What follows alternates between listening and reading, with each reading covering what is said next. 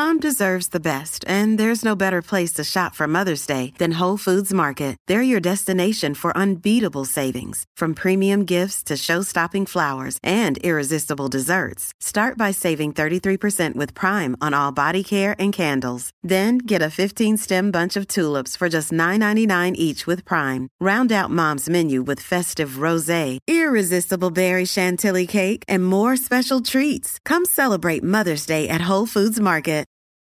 From sponsoring cultural events to partnering on community projects, creating youth programs to supporting first responders, at MidAmerican Energy, caring about our community goes beyond keeping the lights on. It's about being obsessively relentlessly at your service. Learn more at midamericanenergy.com slash social.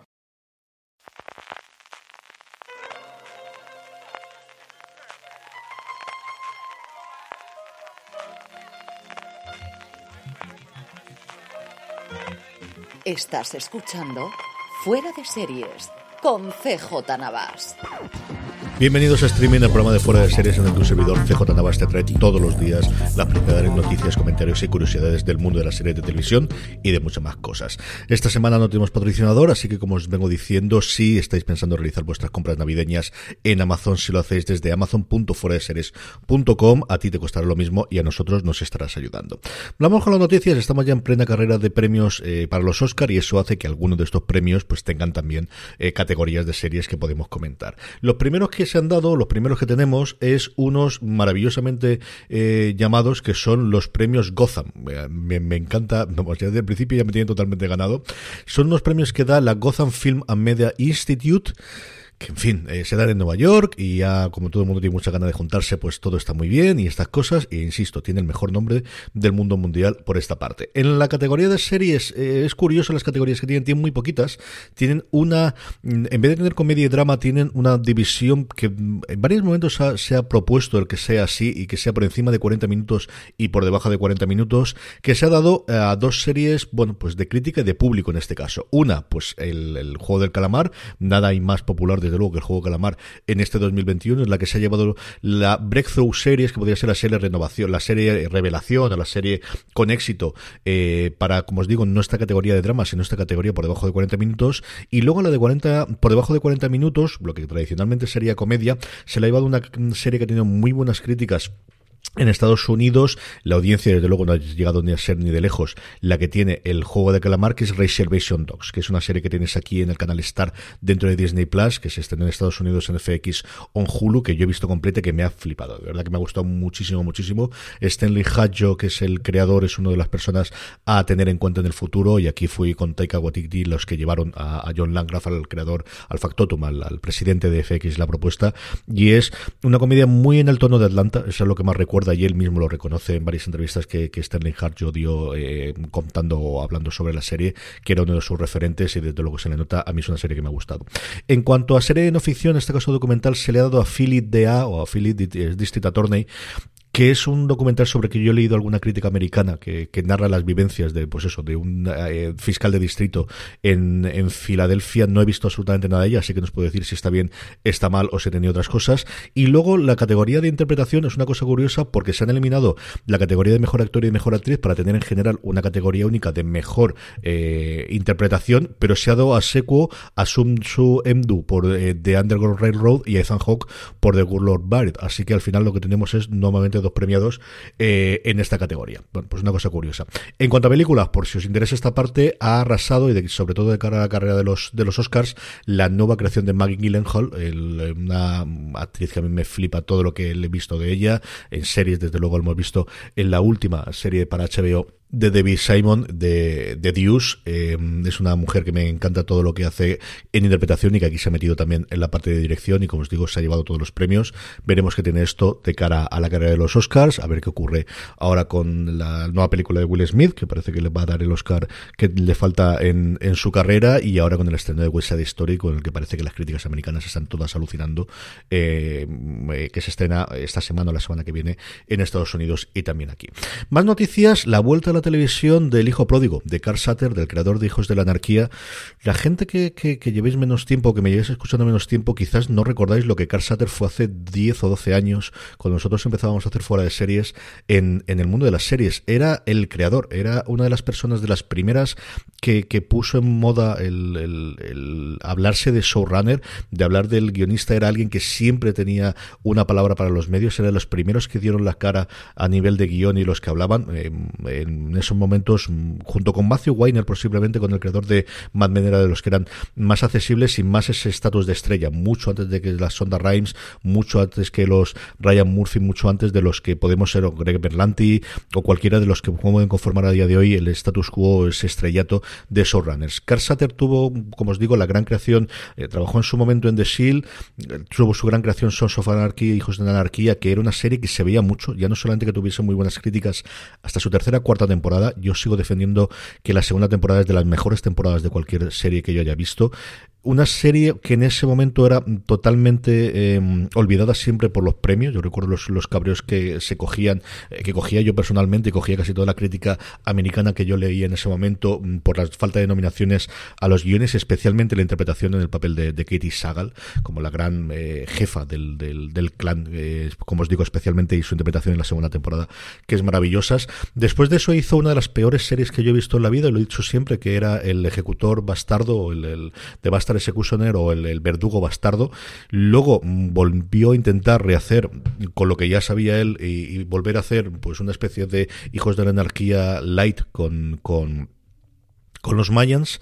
Y ahora, bueno, pues se va a Netflix. Actualmente está eh, dirigiendo, está en proyecto una película para Netflix y lo siguiente que va a hacer es un western, ahora que se ha puesto todo de moda con el universo de, de, de Sheridan en Paramount Plus y con los Yellowstone y el resto, va a hacer un western. Y para comentarlo ha dado una larga entrevista a Deadline en el que habla finalmente mucho sobre el, triste accidente de, de Rush, de la, la, película en la que tuvo el fallecimiento de la directora de fotografía y la herida del, del propio eh, director de la película que estaba produciendo y, y, protagonizando Alec Baldwin tiene esa parte, pero quizás lo más interesante, como os digo, es lo que cuenta sobre esta serie que se llama The Abandons. Y él habla de cómo era una idea que tenía de hacer un western antes de que saliese Deadwood y que cuando vio Deadwood dijo, eh, después de esto a ver cómo me voy a hacer, dice, hay una gran anécdota de Ian Anderson queriendo ser un gran guitarrista de rock y de repente vio a Eric Clapton tocar y dijo, maldita sea, realmente no dice maldita sea, dice la palabra con cuatro letras,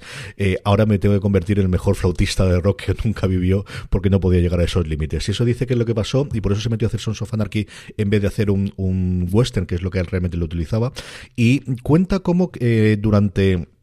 la pandemia se puso a ver muchísimos episodios de Bonanza. Pues recupera y dice que todavía se mantiene y cuenta el qué es lo que cuenta, que lo que quiere eh, narrar él dentro de la historia y dice que siempre ha estado fascinado con los orígenes de la Cosa Nostra, como los eh, granjeros sicilianos de repente que se habían eh, marginaliz marginalizados por ricachones, por aristócratas que venían y compraban sus tierras, de repente decidieron unirse y decidir que no vendían las tierras, que querían mantenerlas y que querían tenerla adelante. Entonces, como os digo, durante la pandemia estuve viendo reruns, estuve viendo nuevas emisiones en las emisiones de Bonanza y lo primero que tengo que decir es que se mantiene, que sigue manteniéndose después de todo este tiempo. Y que lo que estaba viendo es como los Cartwright estaban siempre a un disparo, a una bala, dice él, de convertirse en forajidos, porque lo que hacen al final es defender su rancho contra lo que tienen, todo lo que tienen. Que The Abandons, que es el título, es un término que se utilizaba en este periodo para englobar a todo lo que era marginalizado de la sociedad. Los outliers que dice él, los huérfanos, las prostitutas, los bastardos, todas las los almas perdidas que estaban en los bordes de la sociedad y que es lo que más le gusta a él, como ya hemos visto en todas las creaciones previas. Él que era, la serie va, como digo, es que siempre ha contado muchísimo. La serie estará en torno a 1850 en un lugar entre, entre las Dakotas y California, una pequeña eh, pueblo donde todo el mundo vive de la ganadería, después de toda la fiebre del oro y antes de la guerra civil, y tendremos una rica familia que quiera. Ding dong, it's Drizzly. I have your drink delivery. Thanks so much. Is it margarita stuff? Uh, is it whiskey for your anniversary that's coming up? How did you know my Anna? Or is it an order from your future self who time traveled to make sure you stayed in with a cocktail instead of going to the bar where a mysterious portal is slurping people up? Uh, I hope not. Mezcal. Oh, I was close. So close. High five. Get the right libation for whatever situation with alcohol delivery from Drizzly. Download the Drizzly app or order online at drizly.com. Ding dong, it's Drizzly. Hacerse con todas las tierras de alrededor y unos gentes que van a marcar su línea en, en, la, en la arena y que esa línea evidentemente se va a llenar de sangre conforme eh, pase la serie. Es el momento, yo creo que, de que eh, Carl Satter vuelva a hacer una gran serie. Como os digo, yo, como son más y son menos, era una de las personas que siempre daba titulares, siempre te da cosas para comentar en su momento que cayó total y absolutamente en desgracia, que salió de FX, la que había sido su casa durante más de 20 años, y con este acuerdo en Netflix, a ver qué puede hacer. Está muy bien, la entrevista entera la pondré en las notas, que podéis encontrarla en vuestro reproductor de podcast, si la queréis leer eh, completa, porque vale mucho la pena. Más noticias, renovaciones, Chucky va a tener segunda temporada, Sci-Fi y USA Network, que la emite en Estados Unidos, va a renovarla por una segunda temporada, la versión o la secuela del juguete diabólico. Aquí todavía no lo hemos podido ver, hasta enero no va a llegar a Sci-Fi en España, pero bueno, ya sabemos que tiene una continuación. Más cositas en Estados Unidos y es que este próximo 7 de diciembre vuelve otra vez ABC Live in Front of Studio Audience, una cosa que se está realizando en los últimos años, que es hacer episodios de series clásicas de Norman Lear, eh, con el apoyo, con el, empuje de Jimmy Kimmel, que es el que ha querido hacer esto, eh, de comedias que reinaron en su momento en los 70, con la presencia de Jimmy Kimmel y de Norman Lear, que tiene 99 años, que va a cumplir el julio del año que viene, cumple ya 100 años y se conserva maravillosamente bien y por muchísimo tiempo. Lo hemos tenido, va a haber dos series, una de ellas eh, que es Facts of Life, que no se estrenó en España, y otra Different Strokes, que aquí en España se estrenó como Aldol, pero que sobre todo la gente lo recuerda fundamentalmente por el personaje que hacía Gary Coleman y Todd Bridges, por los dos chiquitos, eh, los dos niños negros que adaptaba una familia de alto standing eh, blanca en Estados Unidos.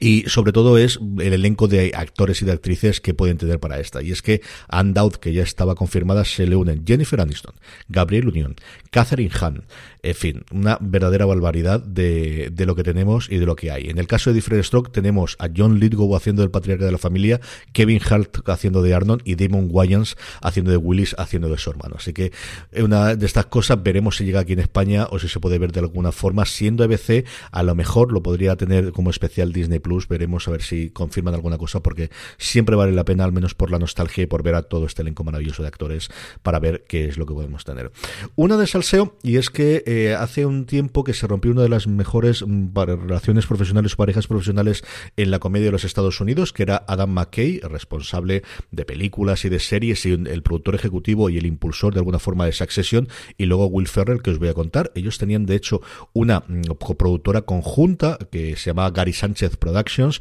que se rompió en 2019, y era una cosa muy extraña porque habían hecho un millón de cosas, desde Anchorman a un montón de series, todas las que ha hecho recientemente, todas las películas que había hecho Adam McKay, todas las que había hecho Will Ferrell. Y en una entrevista que ha dado eh, Adam McKay para contar a, Vanity Fair, para contar un poquito la nueva película que se va a estrenar ahora, Don't Look Up, esta cosita con eh, Leonardo DiCaprio y con Jennifer Lawrence, eh, cuenta qué es lo que pasó y qué es lo que, por qué fue la ruptura y fue por la nueva serie de HBO acerca de los Lakers de los años 80, que originalmente se va a llamar Showtime, y que veremos a ver cómo es el nombre final, y es por una cosa tan sencilla como que eh, inicialmente Farrell, eh, Ferrell, perdóname, iba a interpretar al, al, propietario de los Lakers en esos, en esos tiempos, al, doctor Jerry Bass, y decidieron que no podía, no daba el tipo y que lo iban a cambiar por Josh Reilly yo creo que cualquiera de los dos podría hacerlo perfectamente, no habría tanto, pero que el gran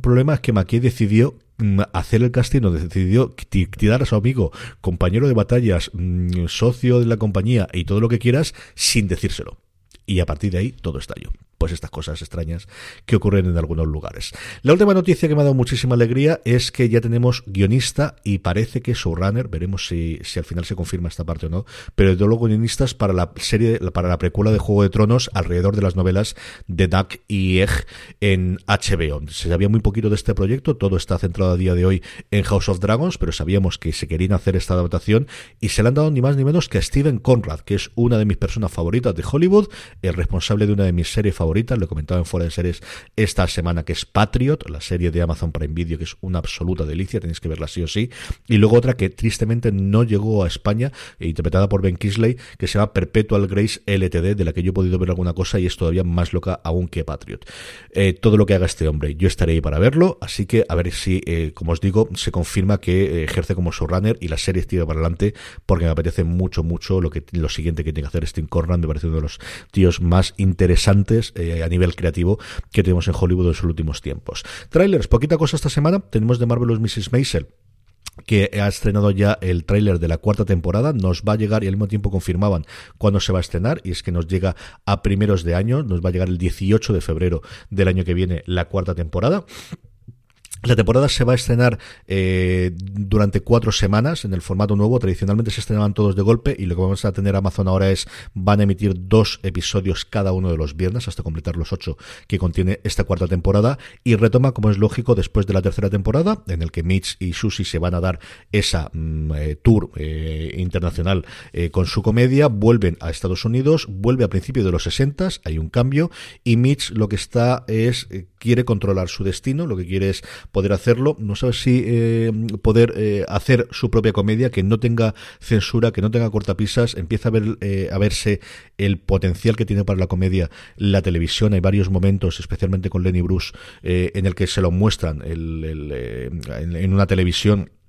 cómo la comedia en los, a partir de los años 60 va a cambiar de, los locales a, tener esa importancia en, las, en los salones de, cada una de las casas. Y bueno, pues eh, la comedia que más éxitos le dio desde luego a nivel de premios a Amazon, que le colocó en un lugar en el mundo y como os digo, vuelve para una cuarta temporada. En cuanto a estrenos del día, el quizás más importante, mm, aunque mm, yo creo que la serie mm, ha perdido total y absolutamente lo que en su momento fue o lo que en su momento tuvo de, de apoyo inicial, que es Perdidos en el Espacio, temporada 3, a mí